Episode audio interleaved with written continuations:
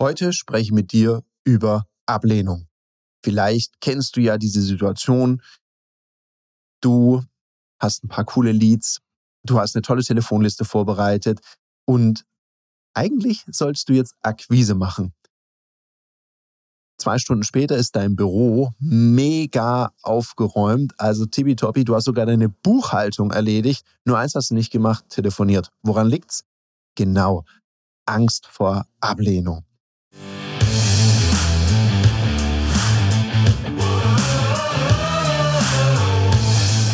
Herzlich willkommen bei dem Podcast Die Sales Couch Exzellenz im Vertrieb mit Tarek Abodela. In diesem Podcast teile ich mit dir meine Learnings aus den letzten 20 Jahren Unternehmertum und knapp 30 Jahren Vertrieb. Herzlich willkommen bei einer weiteren Folge von der Sales Couch. Und heute spreche ich mit dir drüber, was es denn mit dieser Ablehnung auf sich hat und warum das Thema Umgang mit Widerstand und Einwandbehandlung manchmal einfach nicht so funktioniert, wie wir uns das vorstellen.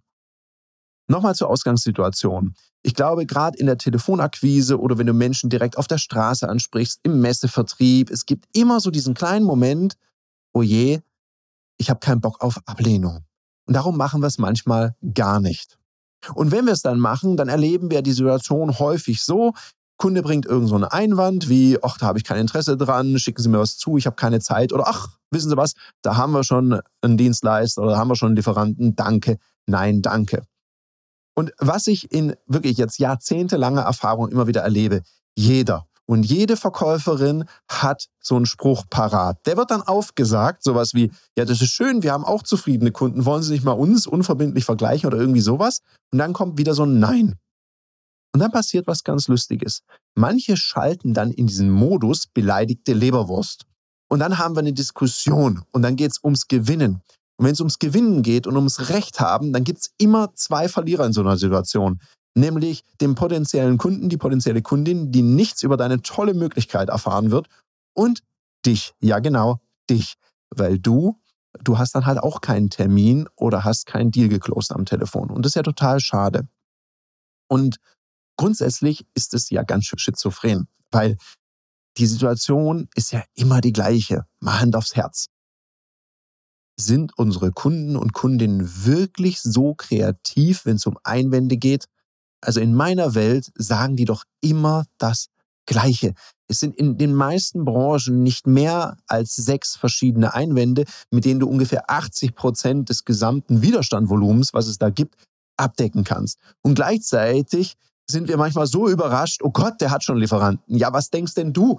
Glaubst du, der hat seine Bretter bisher mit Spucke zusammen gemacht oder der hat äh, bis jetzt noch mit keinem Steuerberater zusammengearbeitet oder hat noch keinen Rechtsanwalt oder whatever? Der wird ja irgendwie schon mit seinem Unternehmen oder sie unterwegs gewesen sein und hier eine Dienstleistung haben. Außer du hast eine mega technische Innovation, die es vorher nicht gab. Wie oft ist das schon der Fall? Also geht es darum, besser zu sein als der Wettbewerb. Meistens gibt es da ja schon eine Lösung. Und wenn es sie noch nicht gibt, ist es auch nicht immer so einfach, weil da musst du erstmal missionieren, da musst du jemand sagen, es gibt da was anderes oder was Besseres, wie man das lösen kann. Und das ist manchmal auch nicht so einfach. Das heißt, wie läuft es dann ab? Wenn du dir überlegst, welche Einwände können denn kommen?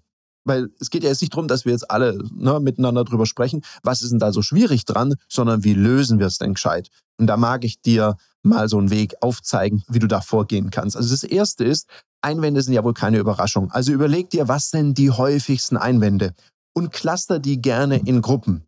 Weil wenn einer sagt, ich bin zufrieden oder ich arbeite schon sehr lange mit einem Lieferanten oder ich habe da einen sehr guten Lieferanten, ist es für mich alles ein einziger Einwand, nämlich ich bin zufrieden.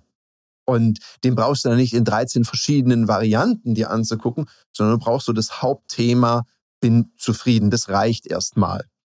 Dann bitte überleg dir mindestens drei Möglichkeiten, wie du mit diesem Widerstand umgehst. Und ja, da darf auch mal ein Spruch dabei sein. Und merk dir da immer eins, weil ich höre da manchmal so, so Sprüche und die sind ja auch lustig. Lustig ist halt im Vertrieb immer nur, wenn beide lachen. Und das sind ja manchmal so Sprüche wie, ach, äh, Gott sei Dank sagen sie, dass sie zufrieden sind. Ich dachte schon, sie sind begeistert, dann hätte ich ja gar keine Chance. Und wenn dann dein Gegenüber nicht lacht, dann war es halt einfach schlecht. Also auch das habe ich gesehen. Also bei Sprüchen immer bitte aufpassen. Vor allem, wenn du Führungskraft bist oder auch wenn du jetzt als Trainer mir hier zuhörst, dann achte immer ein bisschen drauf. Für dich ist es vielleicht kein Problem, so einen Spruch zu machen. Und dann, wenn der Spruch schief geht, auch den Karren wieder aus dem Dreck zu ziehen. Für jemand, der vielleicht noch nicht so handlungsflexibel ist und nicht so wortgewaltig, ist es halt schwierig, einfach nur einen Spruch auswendig zu lernen und dann nicht zu wissen, wie du weitermachst. Also von daher vorsichtig mit solchen Varianten. Ich weiß, die sind witzig, ich mag die auch ganz gerne. Wenn ich merke, mein Gegenüber, der hat da so ein bisschen Spaß am verbalen Austausch, dann kann das ja auch total witzig sein, wenn man sich da gegenseitig die Bälle zuspielt. Nur du kannst halt nicht mordshart aufschlagen und dich dann wundern, wenn der dir so eine Kanonenkugel zurückschießt und dann einfach tot umfallen vor Schreck. Dann funktioniert's nicht. Darum empfehle ich immer Methode. Sprüche basieren eher so auf Persönlichkeit.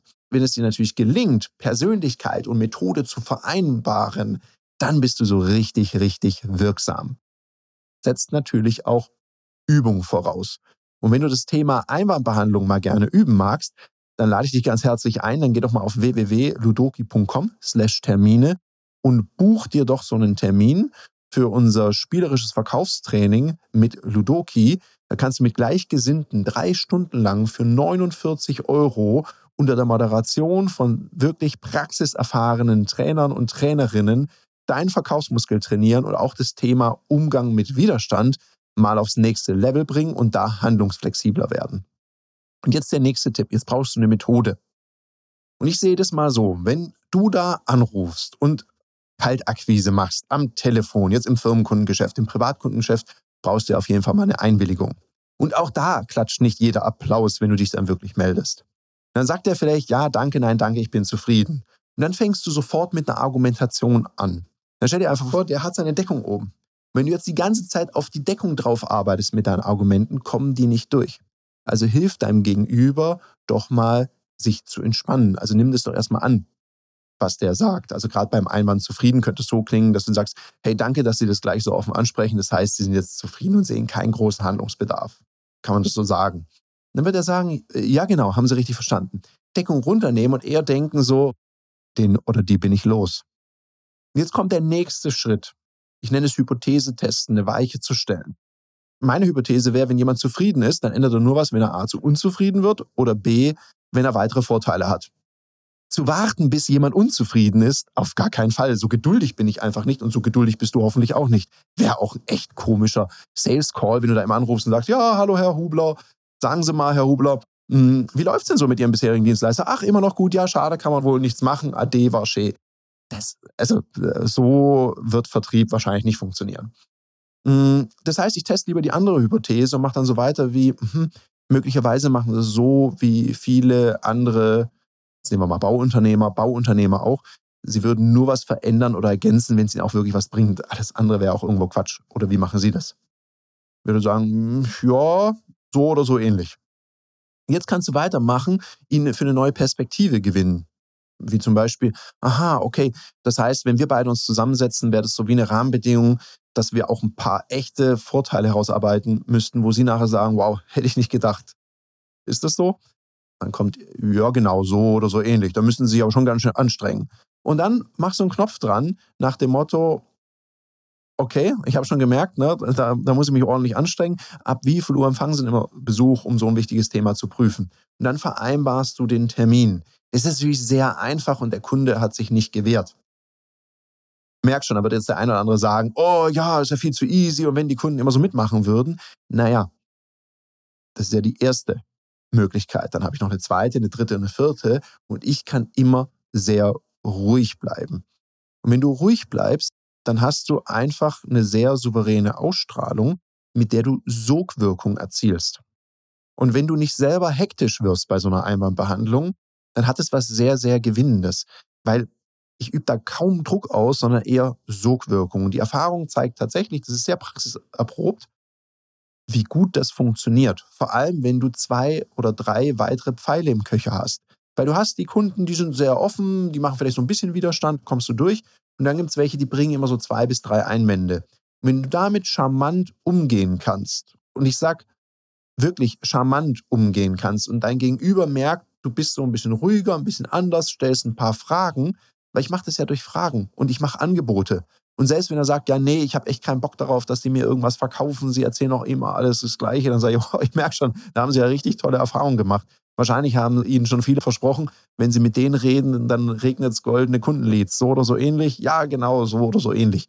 Und dann mache ich halt mit was anderem weiter. Warum geht das? Weil wir bauen bei uns in den Trainings zum Beispiel immer so eine Matrix auf, in der du alle gängigen Einwände siehst und dann wirklich drei Interventionen für jeden Einwand. Und das trainieren wir, bis es zu einer Routine wird, bis es ganz souverän und natürlich wirkt. Am Anfang wirkt es überhaupt nicht so, dann ist es ein ziemliches Rumgestackse und irgendwann mal entwickeln die Teilnehmenden so eine richtige Eleganz. Also wenn du jetzt hier zuhörst, selber im Verkauf bist oder Führungskraft bist und sagst, cool, so eine Einwandmatrix, die Praxis erprobt ist und auch in der Praxis wirklich funktioniert, interessiert mich, ja, dann melde dich doch mal bei uns, schreib uns an. Also über alle Kommunikationswege, ob das Instagram ist, LinkedIn, ob das direkt ist auf die info at abulela.com. Schreib einfach eine Mail, geh auf unser Kontaktformular auf der Homepage, egal auf welche, ludoki.com oder abulela.com. Lass uns miteinander sprechen und da eine Lösung finden, weil wichtig ist, dass sowas trainiert wird und zwar regelmäßig, weil einfach nur so ein Sprüchlein irgendwo ablesen, das klingt nur eins, abgelesen. Und damit du das besser machen kannst und besser trainieren kannst und dann auch nicht mehr so viel Angst vor Ablehnung hast, sondern eher so ein Lächeln ins Gesicht kriegst und denkst, come and get me, und dann das Ganze eher so als Spiel siehst dann macht es auch viel mehr Freude und du hast auch mehr Leichtigkeit. Und Menschen, die mehr Leichtigkeit haben, wo es so ganz einfach aussieht, die haben auch meistens mehr Erfolg. In dem Sinne, ich bin raus und ich wünsche dir noch einen umsatzstarken Tag. Das war eine Folge von Die Sales Couch. Danke, dass du hier deine Zeit investiert hast und bekanntlich bringt ja die Investition in dich selbst die beste Rendite. Und eins noch, ganz wichtig, vom Zuschauen ist noch niemand Meister geworden.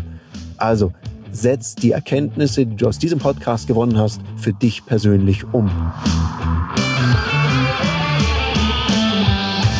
Wenn dir der Podcast gefallen hat, dann lass mir eine 5-Sterne-Bewertung da, hinterlass einen Kommentar und vor allem abonniert diesen Kanal, damit du in Zukunft keine Folge mehr verpasst. Und wenn du jetzt das Gefühl haben solltest, dass du jemanden kennst, der diesen Content auch unbedingt erfahren sollte, dann teile den mit ihm, weil Sharing is Caring und in diesem Sinne viel Erfolg beim Umsetzen.